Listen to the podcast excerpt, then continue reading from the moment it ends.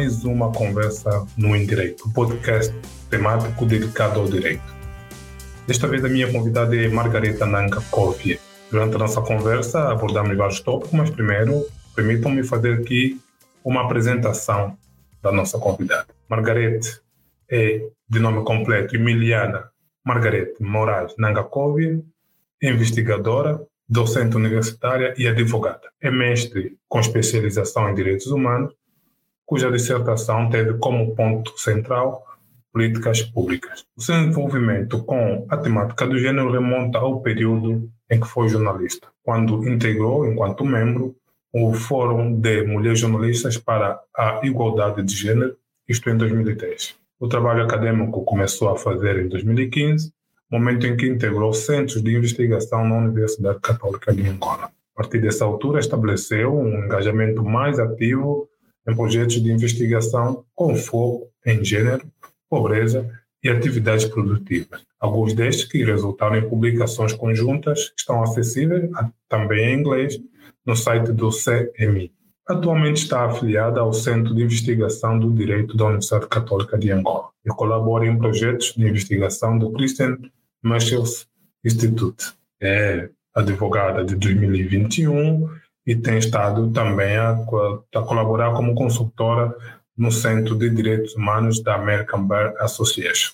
Tem imensas publicações é, enquanto pesquisadora com o ASCOASOS, que é a Associação de Observatório de Políticas Públicas na Perspectiva de Gênero. É coordenadora, foi coordenadora, melhor dizendo, do projeto Acesso à Informação, isto pela UCAN, e também foi consultora para análise do Inquérito Nacional sobre Despesas e Receitas de Emprego em Angola pelo Instituto Nacional de Estatística.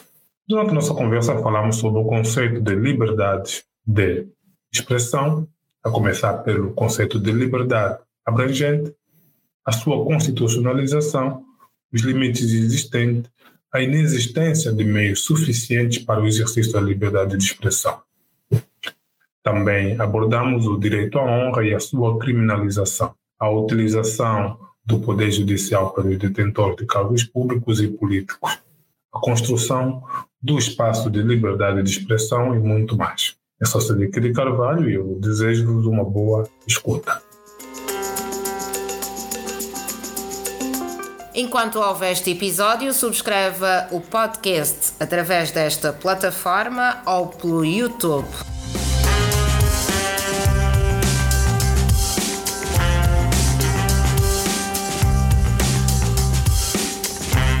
Viva! Este é mais um episódio do Indireito, o podcast dedicado ao direito. Sou Federico de Carvalho e o tema da eleição para a conversa de hoje é a liberdade de expressão versus o direito à honra.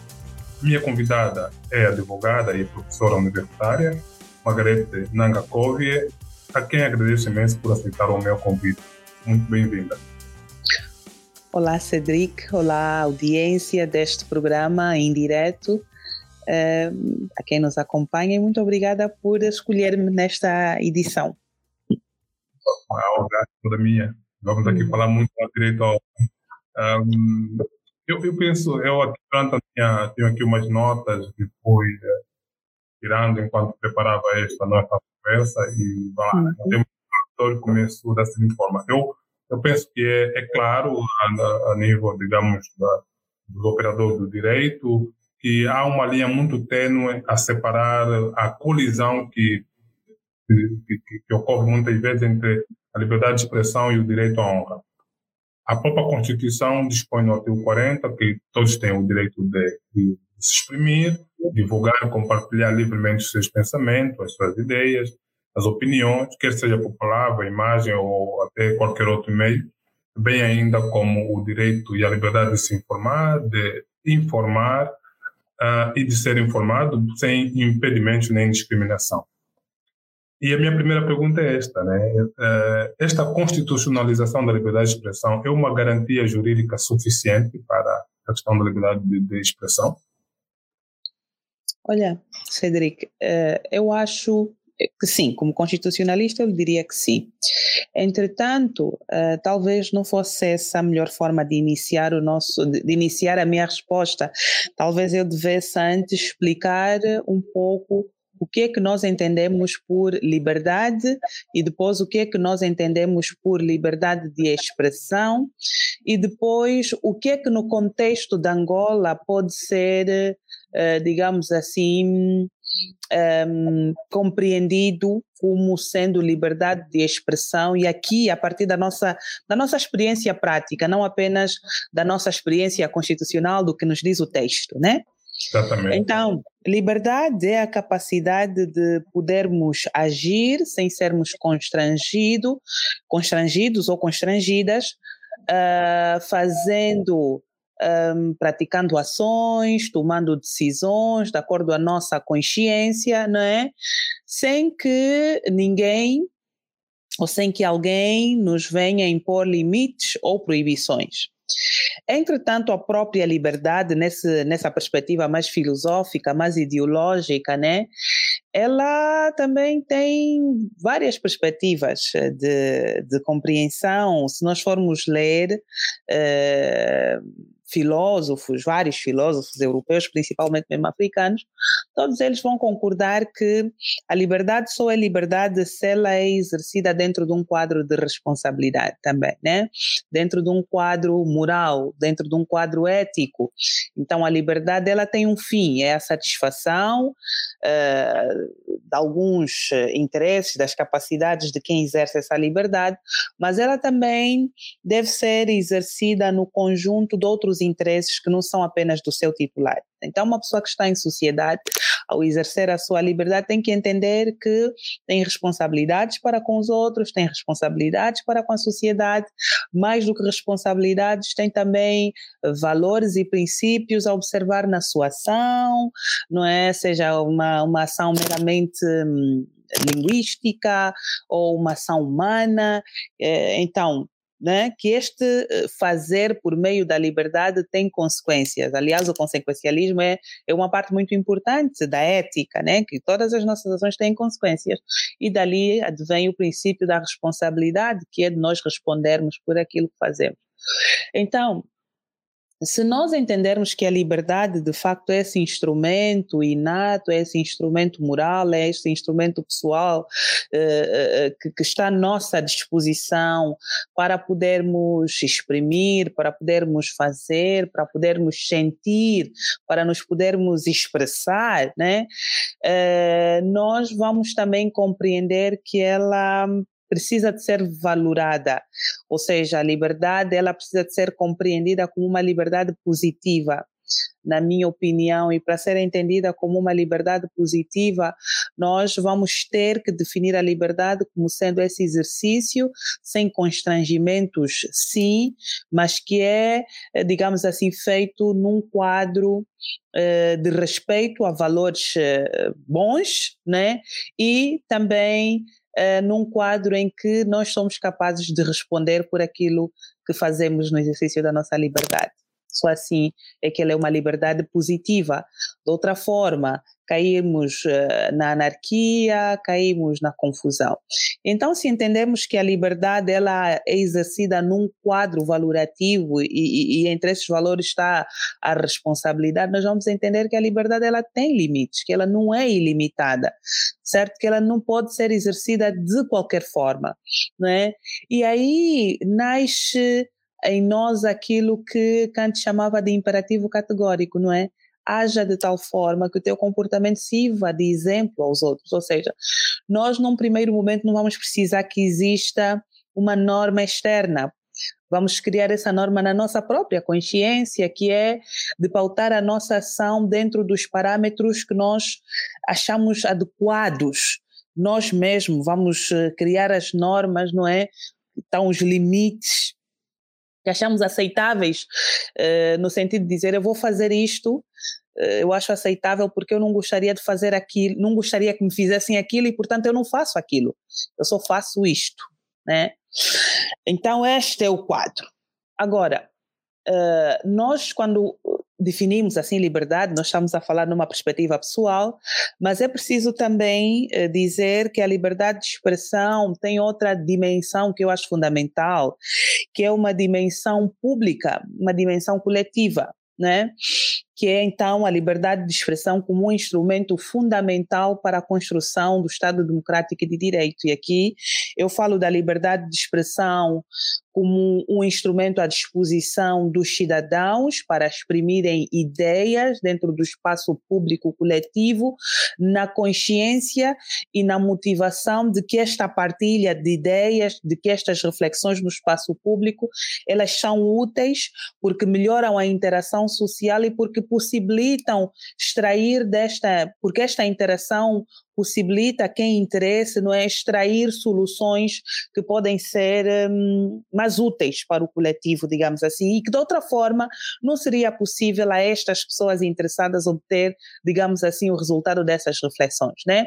E aqui vemos que os meios de comunicação jogam um papel muito importante, sejam os meios de comunicação convencionais, sejam os meios de comunicação não convencionais, como os Facebooks, não é? as mídias sociais, como nós chamamos hoje, mas também a rádio, a televisão, os jornais e como a liberdade de expressão é um instrumento muito importante até de trabalho para os próprios jornalistas, mas também para os entrevistados, para as pessoas que cedem a informação, que constroem o conteúdo nesses meios de comunicação.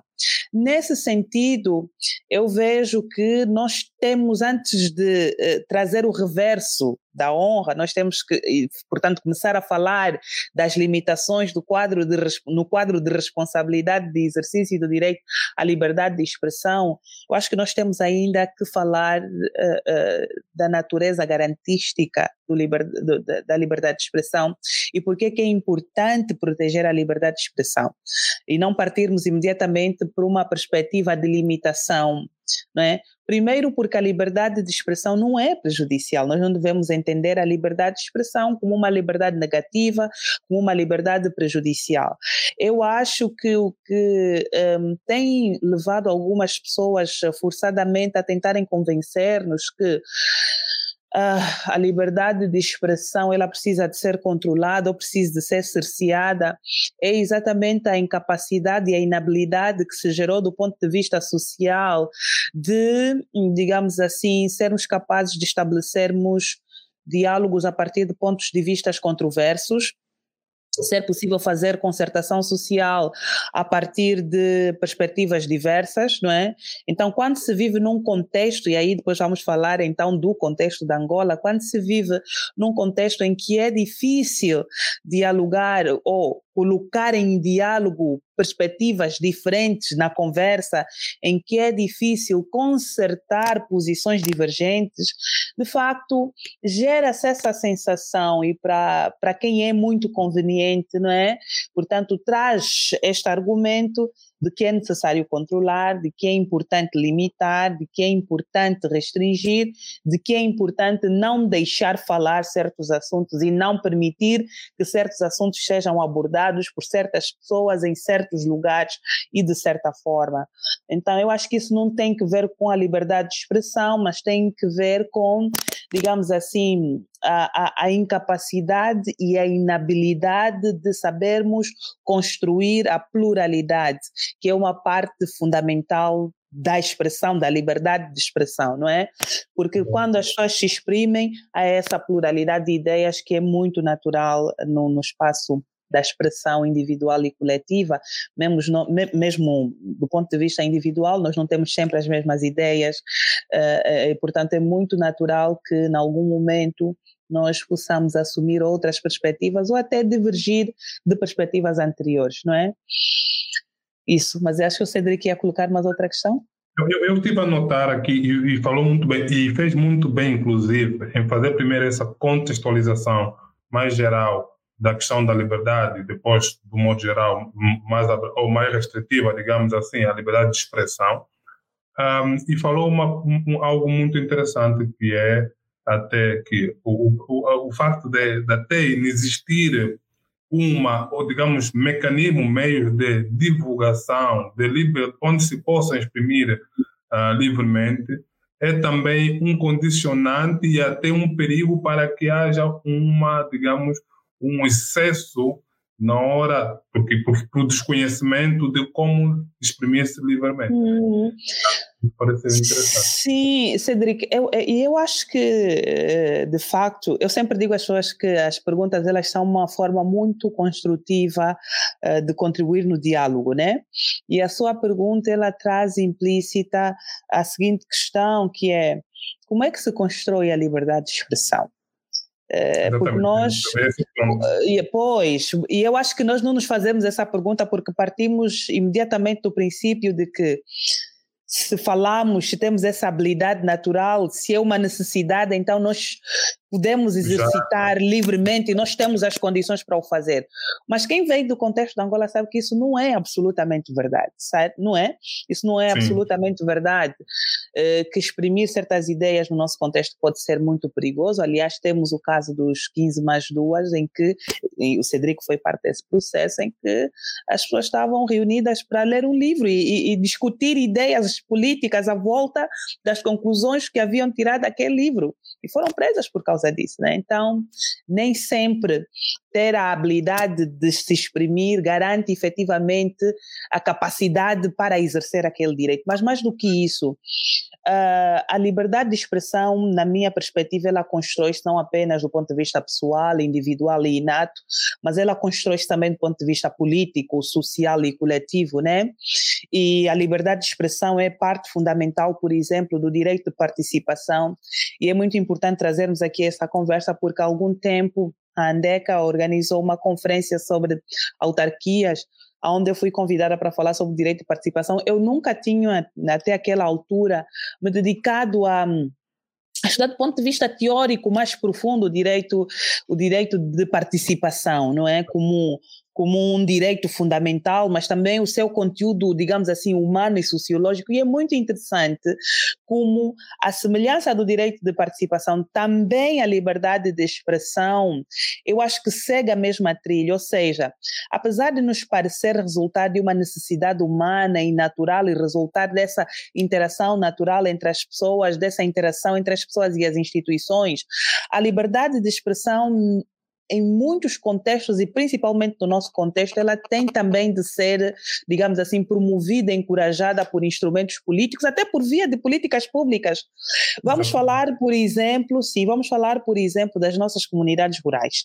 E não é só por estarem distantes, é mesmo porque muitas vezes lá não se fala o português. E os meios de comunicação que existem em Angola, eles falam maioritariamente português. Eu acho que 95% fala português, tirando a Rádio Nacional, que tem um canal em língua nacional, em línguas nacionais, né, que parece também ter um raio de ação específico. A televisão tem alguns espaços, penso que no Bom Dia Angola e algum, alguns horários também, onde se passa o serviço em línguas nacionais. Mas tirando isto, Onde é que essas pessoas ouvem informação? Onde é que essas pessoas exprimem? E se vermos o modelo desses programas, são. Uh, eu não conheço bem a Rádio Angola Eto, mas a maior parte dos programas que vejo, por exemplo, na televisão, é mais para passar a informação, não é de interação com o ouvinte, onde as pessoas possam ligar, onde as pessoas possam exprimir as suas ideias. Sim. Quando a participação é muito na perspectiva de, de comercial. E, pois, e aí. E, e aí, ainda tem o conteúdo sobre o que é que as pessoas falam, sobre o que é que as pessoas são convidadas a falar, né? Então, quando nós falamos de construção da liberdade de expressão, que é fundamental, e, e, e, no nosso caso tem todo um sentido simbólico, histórico, político importante, porque a nossa liberdade de expressão é suprimida já com a colonização, né? A forma como uhum. falávamos, como nos vestíamos, como nos apresentávamos, tudo isso foi suprimido por aquele movimento assimilacionista, aquele movimento movimento do indígena, do gentio, não é? Do matumbo, do Quer dizer, este é o preto que não sabe, este que se não se veste como europeu. Tudo isso já começa a nos ser negado nesta fase, né? E que continua com a guerra e que continua com o regime político instalado por lá. Então, nós temos, de facto, um histórico de negação, um histórico de supressão, não é? E, e, portanto, nessa história de supressão e de negação, o instrumento mais utilizado para negar e suprimir direitos das pessoas foi a violência né? Então, suprimir direitos, mais, retirar. Sim. Uma forma mais, mais difícil, é. Deixa sequelas, as pessoas ficam. E, uh, mesmo que depois não haja, uma, não haja uma continuidade na repressão, ela está. A, a repressão psicológica ela é permanente, ela é mais duradoura, né? A violência simbólica está na sociedade. E algumas pessoas às vezes dizem, não, mas aqui a polícia não dá corrida, não, mas aqui a polícia não vem, mas por que, que as pessoas não falam? Porque o medo está ali, ele é, ele é até ensinado né, na família, ei, não fala sobre não isso, fala isso é perigoso. Ei, não faças isso, isso é, ei, não te metas com o Cedrico, o Cedrico está tá assim. E, e, o medo vai sendo infundido, vai sendo assimilado, vai sendo transmitido. Isso inibe a nossa capacidade de nos expressarmos socialmente, isso inibe a nossa capacidade de nos envolvermos socialmente naqueles assuntos que são, digamos assim, taxados como sendo perigosos, como sendo difíceis, como sendo de evitar, não é? Aqueles temas. E geralmente são temas ligados à política, são temas ligados à gestão do Estado, são uh, perguntas que nós queremos fazer sobre dinheiros públicos, sobre distribuição de privilégios, sobre uh, a gestão do poder e a distribuição do poder que nós delegamos aos representantes um, políticos do Estado. E, portanto, são essas perguntas que se tornam incômodas e as pessoas deixam de falar sobre esses assuntos. E às vezes as pessoas perguntam, mas aquela pessoa mesmo estudou intelectual, por que, que ela, até ela nem consegue falar sobre isso? Sim, ela é também humana, ela também tem medo. Tem medo Sim. de ser presa pela polícia, tem medo de ser morta pelos serviços de segurança segurança, ou tem medo de perder o, o Prado, o V8, o salário, a posição, ela também tem medo, pois. E, e, eu, na altura, falava da conferência que a um, Handeca organizou, na altura encontrei a Handeca, eu digo Handeca, mas é Handeca, não é? Eu encontrei, eu encontrei um livro muito interessante chamado hum, o que é participação num comunicólogo, acho que é uruguaio ou paraguaio, ele chama-se Bardanav. E, e, e, este comunicólogo, por exemplo, ele ao falar de participação, ele fala de uma, ele fala de várias situações muito interessantes, mas fala também, ele, ele, ele ilustra esta situação que é, né? Em muitos contextos do mundo, por exemplo, na Alemanha nazista, por exemplo, na Rússia, por exemplo, durante a ditadura uh, brasileira, não é? intelectuais, não é? autoridades morais da sociedade nestes contextos, muitas vezes também se calaram diante de injustiças. Ele pergunta por que, que isso ocorreu? Por que, que essas pessoas se negaram o direito de participar? De falar contra essas coisas, de se manifestar contra essas coisas, né? E de formar um movimento cívico para enfrentar essas injustiças, porque elas tinham medo. E a pergunta que ele faz é: as pessoas vão preferir o medo? E eu aqui, ele diz direito à participação, mas eu aqui colocaria o mote da nossa conversa. As pessoas vão preferir o medo à liberdade de expressão Angola é um bom exemplo para discutir essa questão. Sim, muitas vezes as pessoas preferem ceder ao medo do que exercer a liberdade de expressão.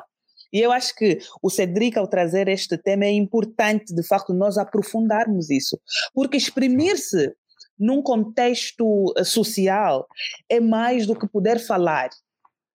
É, eh, digamos assim, ter o direito de falar aquilo que é importante, de falar aquilo que me interessa, de falar aquilo que eu quero falar e que diz respeito, por exemplo, até aos temas que são sensíveis, são críticos aos temas que são tabu na sociedade, desde que eu não fira aqueles limites éticos de que estávamos a falar no princípio que vamos retomar, penso, ao longo da nossa conversa.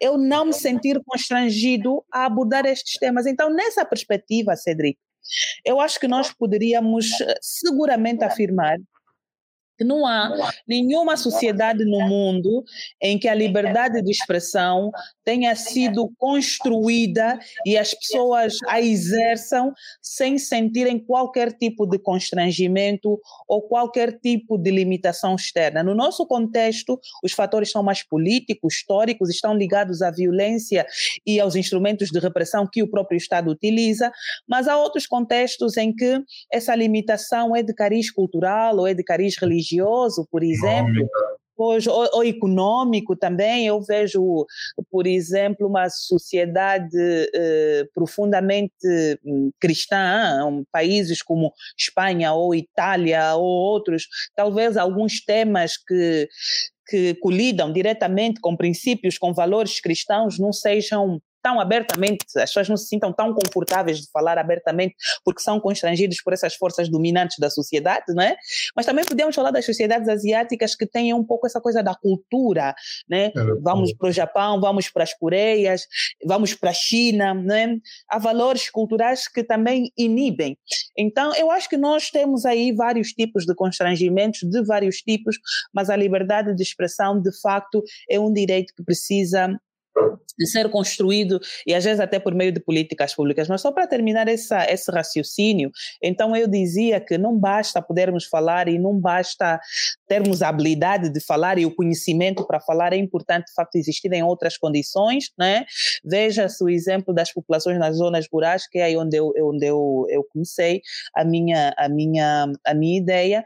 Né? Muitas vezes essas pessoas precisam que se coloque lá uma rádio, mas não, só uma, não é só colocar lá a rádio, não é só colocar lá o sinal da rádio, é importante que a rádio vá lá com uma política de localização. O que, é que essas pessoas gostam de ouvir? Que tipo de músicas é que ouvem? O que é que, qual é a língua que elas falam? Se eu sou uma rádio que vai para uma comuna que só fala uh, umbundo, vale a pena eu ser uma rádio que fala português naquele contexto? Vale a pena eu ter uh, 80% da minha programação em português, por exemplo? Uh, é uma comunidade, digamos assim, eh, de agricultores e de pastores. Vale a pena eu estar lá a falar de Facebook, de Twitter, vale, vale a pena eu estar lá a falar de Constituição.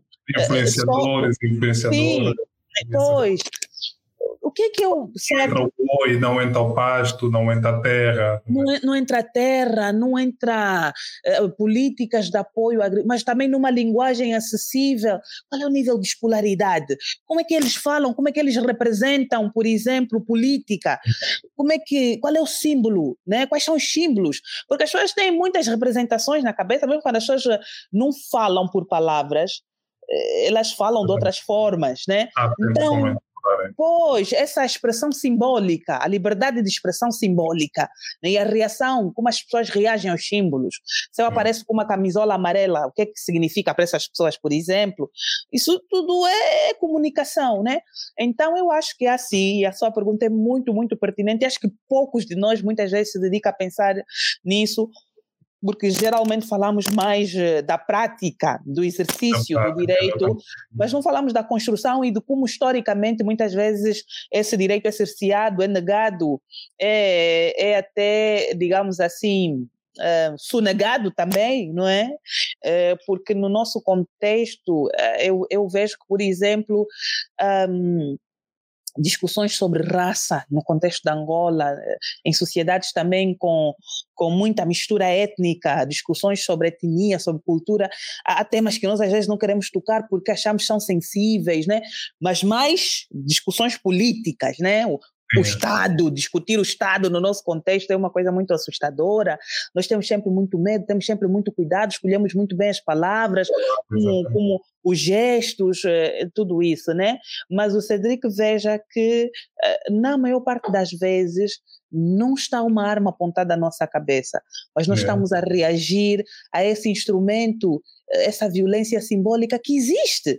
Nós sabemos que existe, a arma não está aqui fisicamente, mas ela está lá do ponto de vista simbólico, né? Então nós somos sempre perseguidos por essa ideia de que é bom termos cuidado, porque se ultrapassarmos nas palavras, passa a expressão, é, ah, pode ser perigoso, pode ser perigoso, pode ser perigoso. Então, sim, eu estou a achar muito interessante ir aprofundando os, os, direitos fundamentais e agora falamos da liberdade de expressão. E veja-se, por exemplo, nós falamos muito nessa perspectiva cívica, política, espaço público, mas veja, por exemplo, os artistas em Angola, né? Veja, por exemplo, como os artistas eles foram suprimidos durante o período colonial e também hoje como alguns artistas são, são reprimidos na sua habilidade, na sua capacidade de poder exprimir a realidade e cantar ou projetar numa uma tela, né? Eu penso que houve tempos com o Paulo Flores ou o Bonga, eles eram assim cerceados das, das rádios públicas, principalmente por causa do conteúdo de algumas músicas que eles cantaram. e continuam, e continuam pela mesma razão, a fazer uma seleção de conteúdos, uma, né? Uma seletividade de conteúdos. Então, veja-se, e, e, isso nós estamos a construir ou estamos a, a destruir? A Exatamente. liberdade e a capacidade das pessoas se exprimirem, né? Veja que alguns livros sobre o 27 de maio uh, antes não eram permitidos serem vendidos cá. Nem sequer entravam, as pessoas lançavam em Portugal e nós tínhamos que pedir às pessoas que fossem para Lisboa para comprar esses livros e trazer também com muito cuidado, né? Então, Exatamente, muito cuidado. E, então, pois, então, quer dizer, não são só os ativistas cívicos, não são só uh, uh, os jornalistas que estão no cerne dessa preocupação, mas são todas as pessoas, porque de facto a liberdade de expressão é uma habilidade que assiste a todo e qualquer ser humano. Todos nós temos essa necessidade e a qualquer momento podemos ser vítimas dessas algemas que existem um pouco pelas nossas sociedades. Yeah. Exatamente. E a forma, e a forma, uh, e todo este medo porque em suma é o medo que, que, que nos cerceia a todos de exprimir-se livremente. Uh, porque isto, e como também bem referiu, porque nós, todos nós temos condicionantes para exprimir-se livremente. Claro que, enquanto jornalista, fazemos o nosso trabalho, uh, a Margareta também é jornalista, eu, eu, eu uhum, também, mas mesmo fazendo o nosso trabalho, me, temos de medo. Fizemos com, digamos, com redobrado cuidado, porque mas esse redobrado cuidado é por ter medo, porque senão não, não seria necessário redobrar os cuidados, porque não, não havia nenhuma limitação. Eu, eu, entretanto, o que temos estado a assistir, eh, e é parte da nossa conversa aqui, que é a questão do, do, do de, fazer recurso ao direito à honra, a uma violação do direito à honra, exatamente para suprimir, para cercear o exercício da liberdade de expressão. Mas aqui falou de, coisas muito importantes, que é, por exemplo, que é a questão da construção e vários instrumentos para construir o exercício da liberdade de expressão.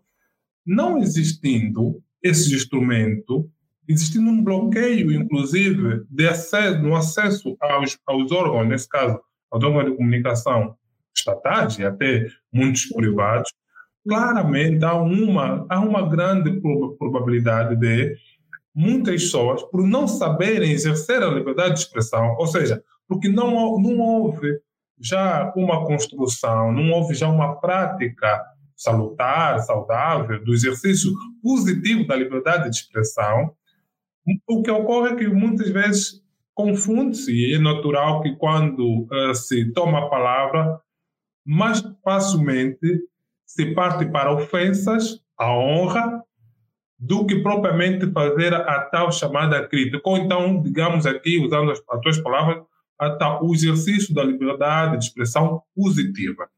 Hum. E estamos aqui a ver os dois lados, que é, por um lado, não houve espaço, não houve instrumentos para a promoção da liberdade de expressão, e o cidadão, a cidadã, quando tem uma oportunidade de exprimir-se pelos meios que consegue, que normalmente, naturalmente, ultimamente tem sido muito em redes sociais, exprime-se não tendo em consideração esse elemento, por exemplo, do direito à honra usa-se da repressão, e esta repressão é que gera todo este cenário, todo este condicionante, que é a instalação do medo na sociedade.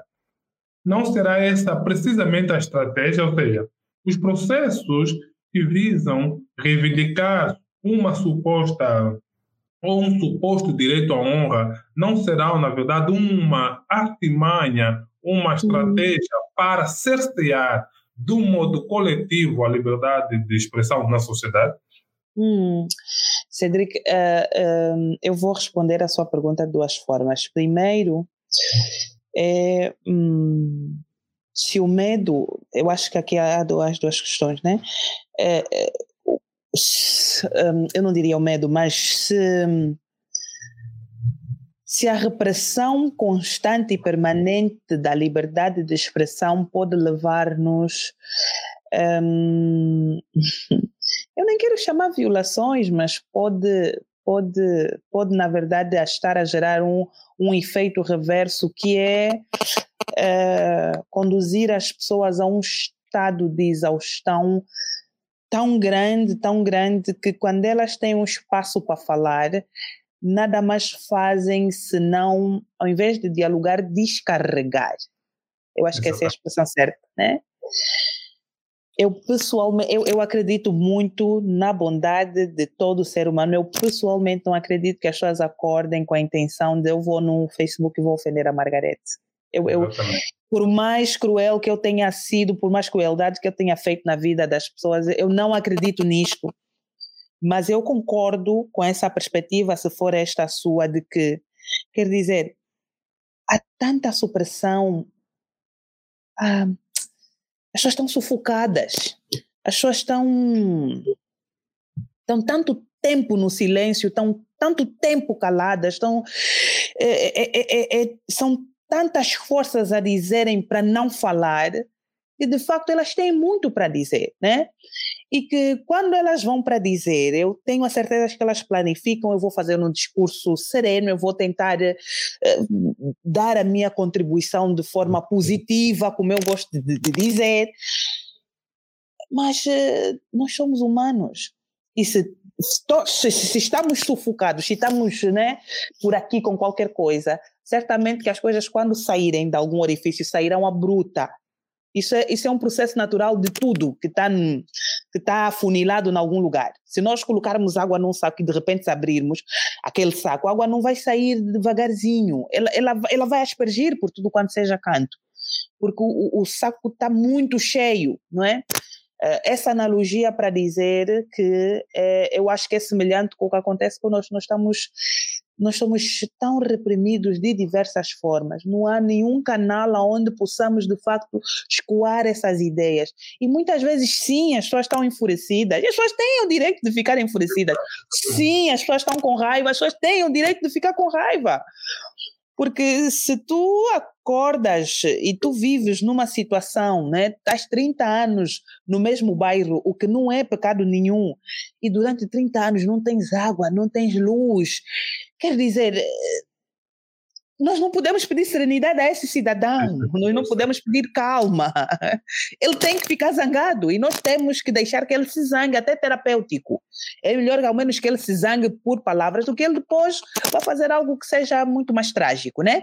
Então, quer dizer, isso é compreensível e aí nós temos que entender várias dimensões da pessoa humana. Mas então, eu acho que é nesse contexto que temos que entender que as pessoas às vezes vão para os Facebooks, ou vão para os Twitters, ou vão para os YouTube, ou vão para estes canais alternativos e se expressam como se expressam. Este é um aspecto.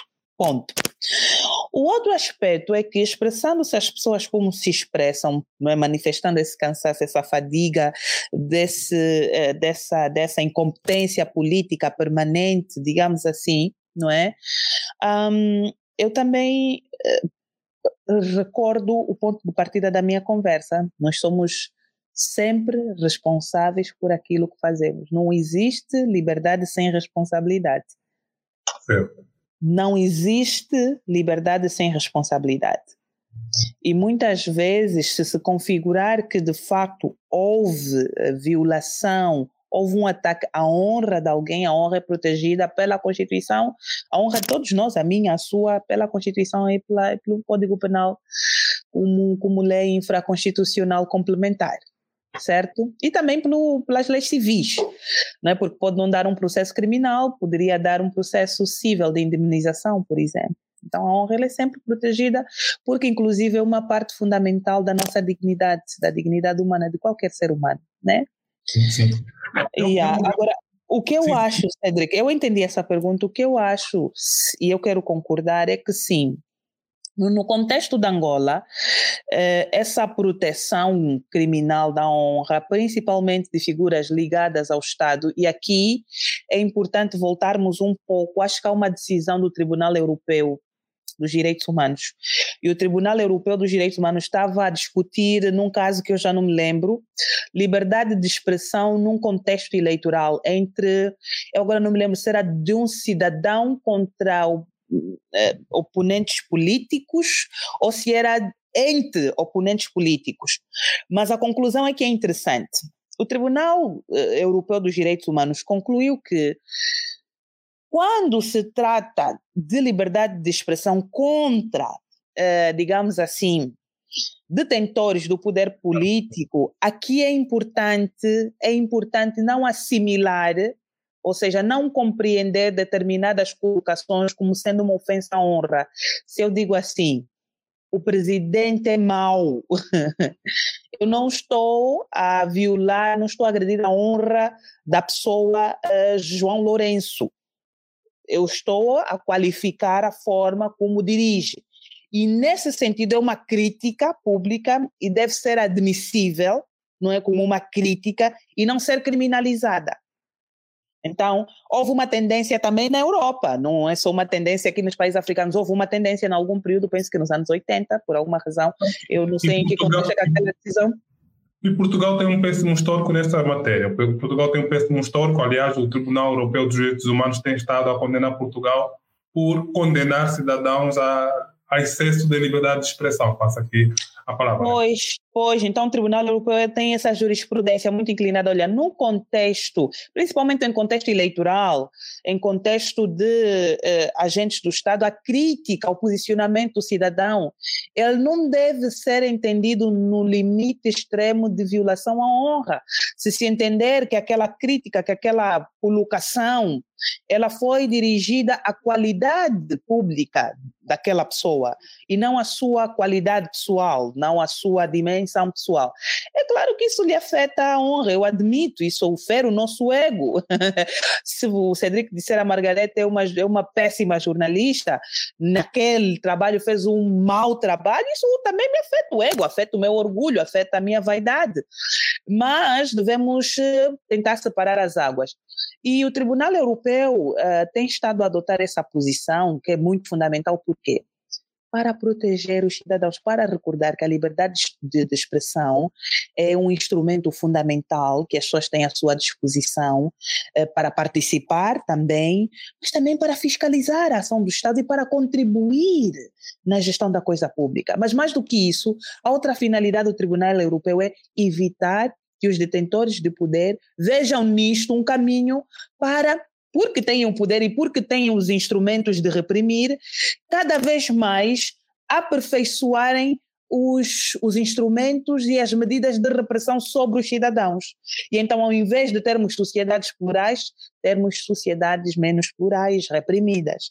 É por isso que os tribunais de direitos humanos fazem esse esforço e fazem essa interpretação mais progressista, porque o cidadão não tem a força ao seu lado, tem a lei apenas. Agora, os detentores de cargos públicos têm a lei e a força da lei, que é a polícia, que é o exército, não é que são as prisões e muitas vezes outros meios coercivos, não é? Como privilégios, política, é, no nosso contexto sabemos como é, muito bem como é que isso funciona, né?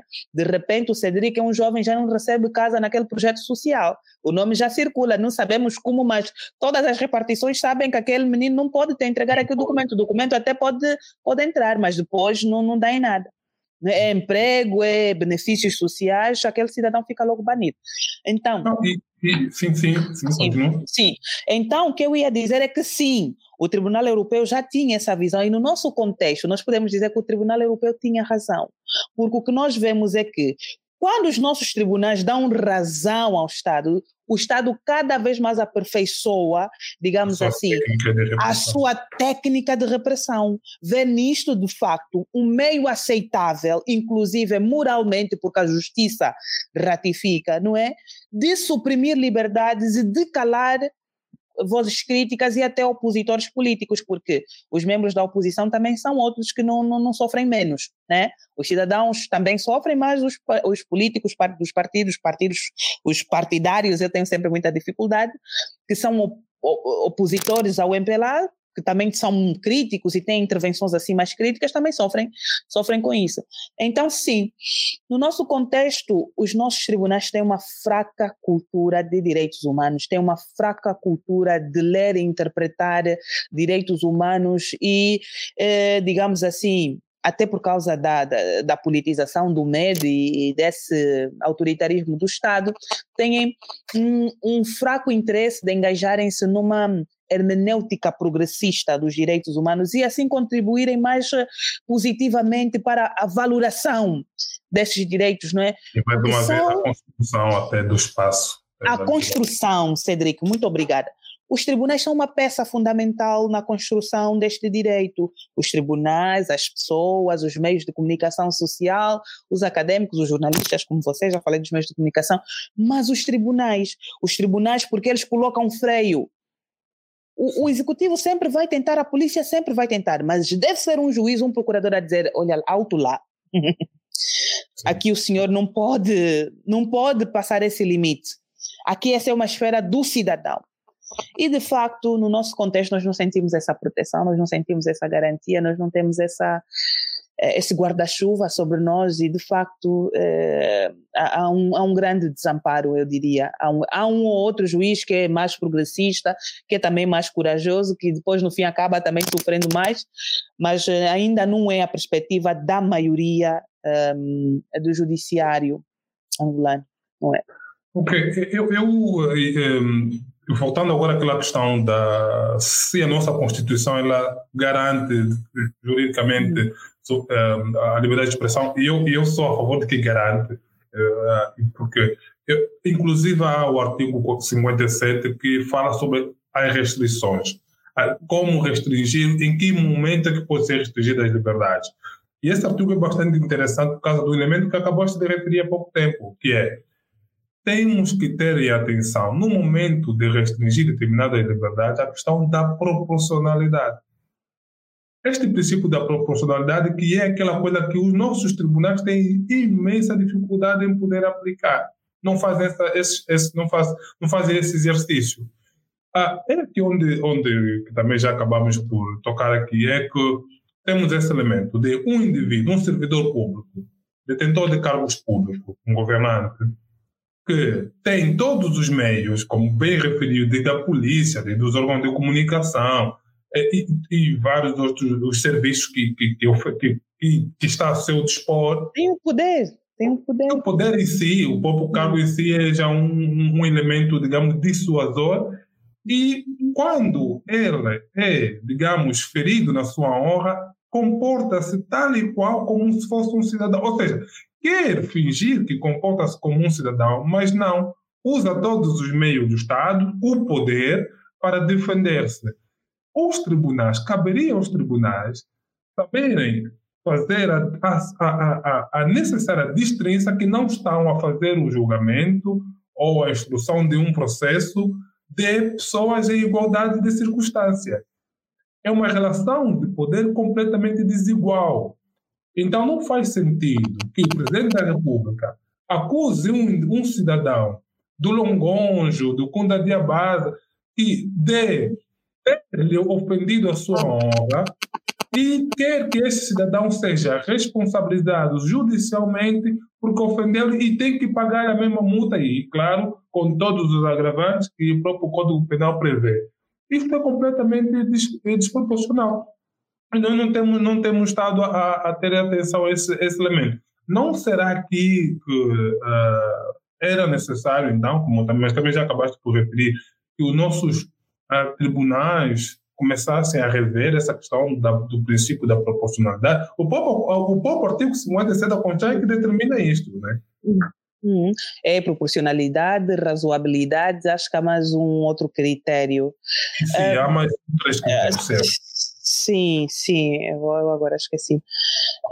Bom, Cedric, olha, a colisão de direitos é, é, é, é mais frequente do que nós pensamos, né? a colisão de direitos é mais frequente do que nós pensamos, e é por isso que a Constituição, aliás, a teoria da Constituição, mesmo que não estivesse na Constituição, quando se estuda e quando se interpreta e aplicam-se normas da Constituição, tem que se ter em conta essa questão da proporcionalidade, eh, quando há colisão, quando há conflito eh, de, de, de, direitos, né? E no caso da liberdade de expressão, que às vezes pode colidir com o direito à honra, mas não só, então essa conversa é ainda mais necessária e útil. Qualquer pessoa que estuda direito sabe disto não é uma questão de falta de conhecimento, penso que também não é. yeah, uh, não é uma questão de falta de conhecimento. Eu penso que é o que existe mesmo é, é o engajamento político com com a instituição executiva, é, é essa reação simbólica de que está em causa o chefe, está em causa o Estado, eu sou eu, eu juiz também sou o Estado, ele não se entende que eu sou o Estado, mas eu sou um outro poder do Estado. Ele entende eu sou o Estado, o ministro é meu colega, o deputado é meu colega, então eu devo proteger os meus colegas. Eu acho que há essa essa consciência de coleguismo, essa hum, que é errada, que é violação também de vários outros princípios na, na Constituição. Sim, nomeadamente da separação Da separação de poderes, pois. Mas eu, eu enquanto falavas, lembrei-me de uma conversa muito interessante que eu tive com uns colegas advogados e estávamos a falar sobre o, a liberdade de expressão nos Estados Unidos. Porque a liberdade de expressão, os Estados Unidos, aliás, os Estados Unidos e a Europa, ultimamente, por causa uh, principalmente das redes sociais, há uma discussão muito importante entre liberdade de expressão e discurso de ódio. Pois né? sim, tem, tem. Liberdade de expressão e discurso de ódio. Eu acho que é a discussão mais, mais recente agora ali nesses contextos, que é também muito atual no nosso, né? Ah, até antes de passarmos pelo direito à honra, podíamos falar do discurso de ódio, mas pronto.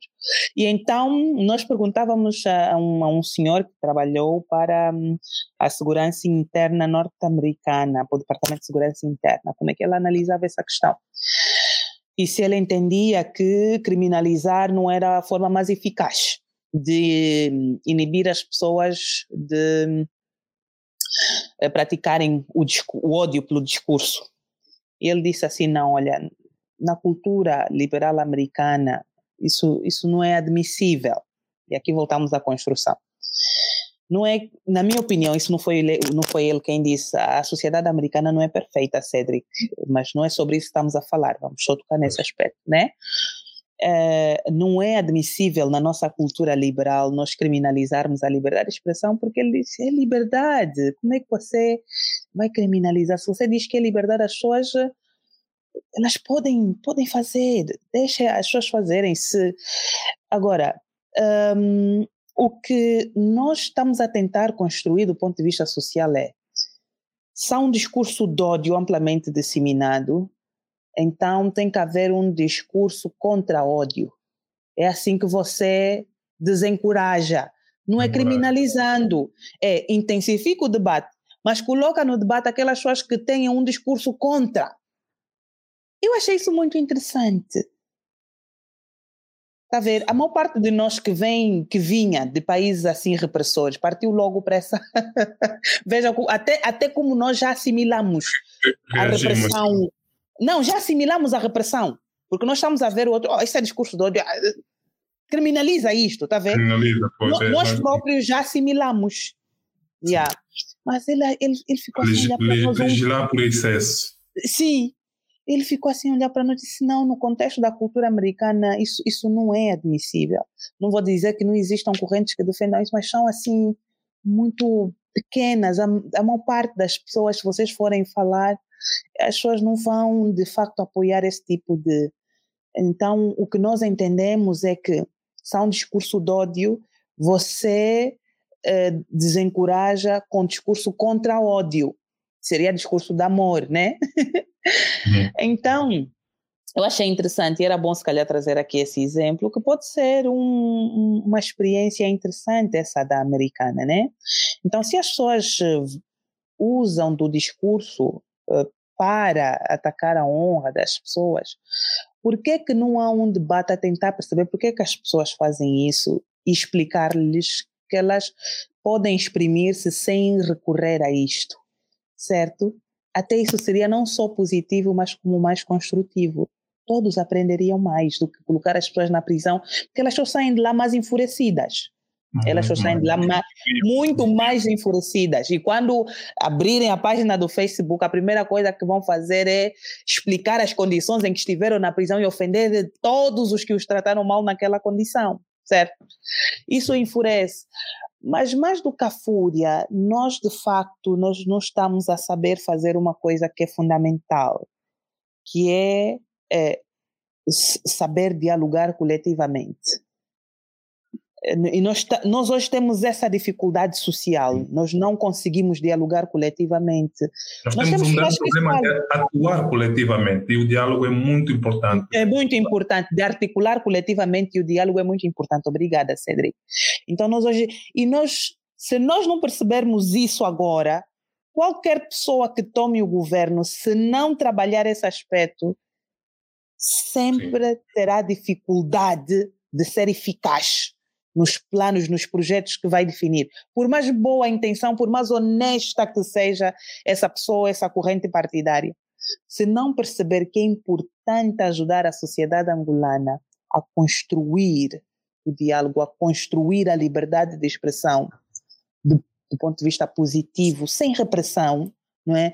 Ponto de vista pedagógico, positivo, até por causa da nossa história é bom que seja assim e tenha paciência para fazer esse paciência para fazer esse percurso. Vai ser muito difícil governar como já está ser. Agora, dito isto, também acho que sim, que as pessoas devem estar conscientes que não é pelo simples facto de, de sofrermos, de estarmos num regime eh, repressor, que nós temos que de forma leviana acordar e ofender as pessoas, né? Eu acho que isso é muito importante também de se dizer, isto é negativo, isso, é, isso, é, isso não é correto. E de facto, e de facto a própria Constituição estabelece a honra como um limite importante à liberdade, à liberdade de expressão. Se a proteção tinha que ser pela criminalização, aí eu concordo, não. Não tinha que ser pela Também criminalização. É, podia ser criminalização por excesso. Né? Eu estive Sim. a fazer uma comparação. É, é, eu, gosto, eu gosto dessa sua expressão, Portugal legislação por excesso. Sim. Exatamente. A comparação que fiz entre Angola, Portugal e Brasil é que Angola criminaliza por excesso em, em, em comparação com estes dois países. Ah, é, Angola está com penas, por exemplo, na Calúnia está com penas até dois anos, quando Portugal e o Brasil não chegam a isto. Né? Penas de prisão, estamos a falar disso. Penas de prisão e a privação da liberdade. Eu acho que nós nem, nem deveríamos partir para a política criminal como uma forma de desencorajar as pessoas. E, e porque não está a funcionar, e não funciona, exatamente. Não. não está a funcionar de nenhuma forma, e, e, e, mesmo que os tribunais quisessem, mesmo que, digamos assim, a polícia, os serviços de segurança quisessem hoje, não conseguiriam prender todas as pessoas, porque as pessoas estão enfurecidas. Isso já não é uma questão de. É, é, tá ver? Então, eu acho que é aqui onde, de facto, torna-se vital falarmos de construção ou reconstrução da liberdade de expressão no nosso contexto e, e, e, e de, de redescobrirmos porque que ela é fundamental para o processo de democratização, mas até por, para o nosso processo de redescoberta, para aquilo que eh, muitos filósofos nacionalistas chamaram de angolanidade, de nacionalismo, de nacionalismo angolano, angolanidade, sem que eu vem aqui discutir o que é que isso significa do ponto de vista filosófico, social ou cultural, mas só para resgatar esta ideia de nos encontrarmos, de sermos nós mesmos a partir da nossa própria história e das nossas experiências, de nos, de nos reinventarmos, de nos reconstruirmos socialmente e politicamente a partir das nossas tradições, não é? Então eu acho que era, era importante voltarmos a... Mas quando eu falo disso, quando eu, eu, eu lembro-me de uma conversa que tive com a minha mãe, não como já sabe, né, menina, direitos humanos, um discurso muito liberal, moderno, chega em casa, quer discutir as coisas e tal, numa perspectiva muito contemporânea, e, e a mãe disse-me uma coisa assim muito interessante, ela disse, não, olha, mas não é só a colonização e não é só o regime autoritário do MPLA. Eh, não, nós não crescemos nas nossas tradições a, a, ter que falar tudo o que vemos. É, nós não crescemos assim. Vocês hoje, vocês falam muito, tudo que vocês veem, vocês falam, mas nas nossas tradições não era assim. É verdade que o colono depois veio aumentar, mas já mesmo os avós, os pais, quer dizer, na nossa cultura tradicional, eh, não é tanto do falar, é mais. É, é, é, há muito silêncio e há também uma seleção do conteúdo o que falar. As crianças não falam tudo, os mais velhos, não, as moças não falam tudo, as mulheres não falam tudo, né? Os homens falam alguma coisa, os homens de certa idade ainda não podem falar daquilo.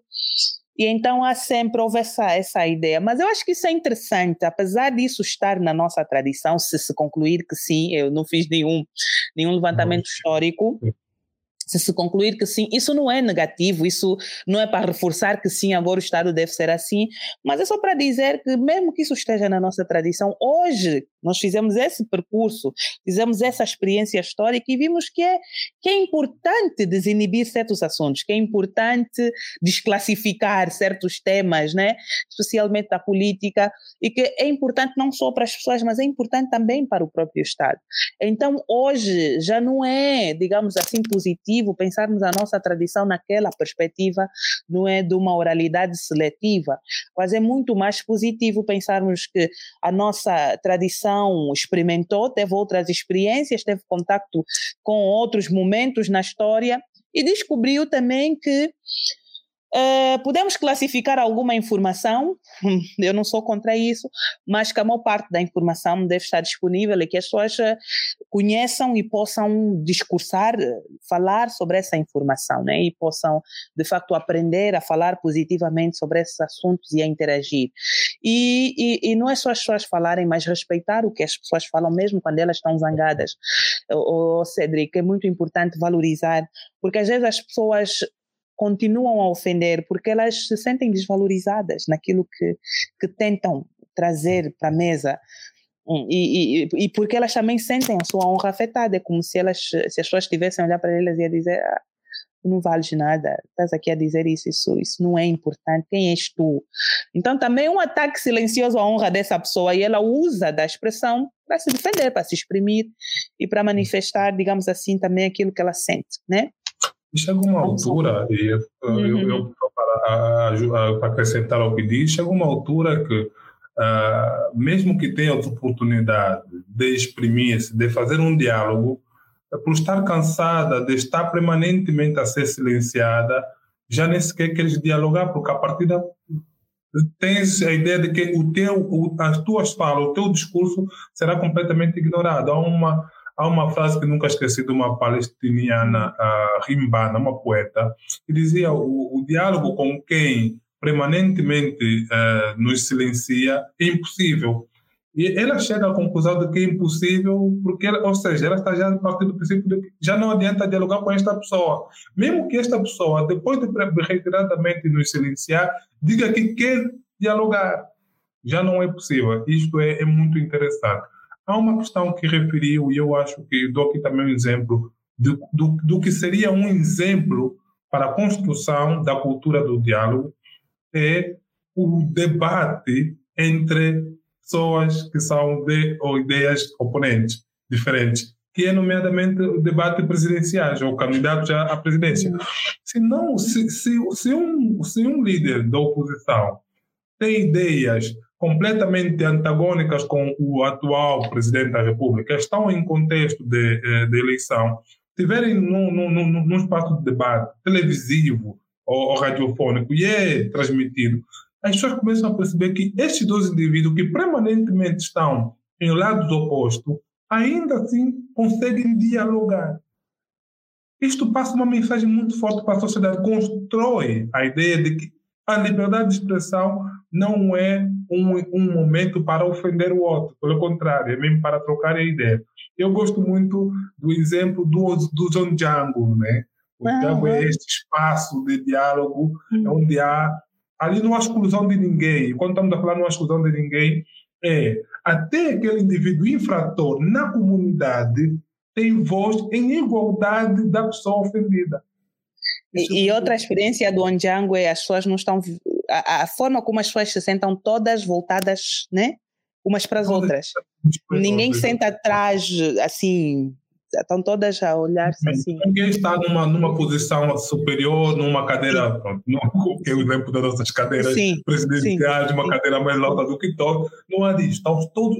E, e, inclusive, quem vê a fotografia de fora não consegue perceber quem está a dirigir a reunião né? Porque às vezes há um soba, há uma, há, há, há uma senhora mais velha que está a dirigir a reunião, mas não, não se percebe, porque aquilo estão todos em igualdade, é uma roda muito yeah. gira. É. Eu queria terminar, eu não sei, é, porque já estamos aqui a um, já estamos quase, já estamos com uma hora, uma hora de conversa. Mas eu queria ainda dito um comentário que é que, ao contrário do censo, há, há, há, há pessoas que no exercício da, da sua atividade estão imunes da acusação dos crimes, de crimes contra a honra. É o caso do Presidente da República e os deputados. Né? Nós temos dos artigos 127 e 150 da Constituição, se não estou em erro. Ou seja, essas pessoas não são responsabilizadas. Uhum. Ah, ah, ah, o, o, comentário que lhe peço é: se essas pessoas não são responsabilizadas pelas, pelas suas palavras, e até podia, e aqui podemos dizer mesmo, por ofensa à honra de outras pessoas, só porque estão no exercício não, determinado muito cargo. Muito obrigado. Não faz mais sentido que essas pessoas também não devam tentar responsabilizar ou acusar outrem de ferir a sua honra? Então, Olha, aqui uma questão da proporcionalidade. Da proporcionalidade. Olha, muito interessante, eu nunca tinha pensado nessa perspectiva, Cedric, mas era só para também, digamos assim, comentar a sua colocação que é, os deputados e o presidente da República eles têm eh, de facto essa essa essa irresponsabilidade uh, criminal e penso que os deputados não, não a civil, né? a irresponsabilidade criminal e civil, o presidente da República, no, se cometer um crime no exercício da função. Porque, sim, porque se o presidente for sair com a sua família ir almoçar e, e, e difamar alguém no restaurante, né? está lá com a família ou com os amigos e difamar alguém, essa pessoa entender que vai processar o cidadão, é, pode, porque não foi no exercício da função, né? Vai ser mais difícil. Aqui onde mas, está. Aqui, você também é um cidadão, é difícil. quando ele acusa, também ele acusa do como já referiste muito bem, não está acusar o cidadão, está hum. acusar o presidente. Né? O presidente, já. Mas então, se não deveria a Constituição trazer, eu nunca tinha pensado nessa perspectiva. E talvez existir uma norma Hum, eh, na, no capítulo dos direitos fundamentais a dizer exatamente isto, que para aqueles titulares ou para aqueles órgãos que estão isentos de responsabilidade criminal ou civil no exercício da função, também, uh, um, digamos assim, a própria Constituição não lhes assegurar o direito de uh, uh, judicial intentar ações judiciais contra cidadãos que façam, digamos assim, críticas sobre a qualidade da sua gestão né? Eu acho que sim, que usem, digamos assim, a sua posição enquanto titulares ou, ou, ou gestores públicos para fazer uma crítica ou para dirigir, digamos assim, um, para fazer uma observação para fazer um discurso no espaço público. Eu acho que sim, eu nunca tinha pensado, não conheço, nunca estudei esse assunto, não conheço nenhum exemplo prático que possa, possa trazer, mas acho que é uma proposta muito interessante e podemos os dois agora aprofundar. E o meu comentário seria que isto estaria um, muito mais em harmonia com o princípio da proporcionalidade, mas ao mesmo tempo também reforçaria melhor as garantias contra o exercício arbitrário do poder e contra o excesso de interpretação do Código Criminal, que às vezes até tem boa intenção, mas depois quem aplica, quem está no exercício do poder também extravasa, usa as suas prerrogativas uh, para de facto sair dos limites que a própria Constituição estabelece, e o nosso contexto é muito fértil nisso. Eu acho que seria uma proposta muito interessante, muito, muito mais inibidora dos poderes instituídos e muito mais garantidora também para os cidadãos. Seria, de fato, uma perspectiva inovadora. Exatamente.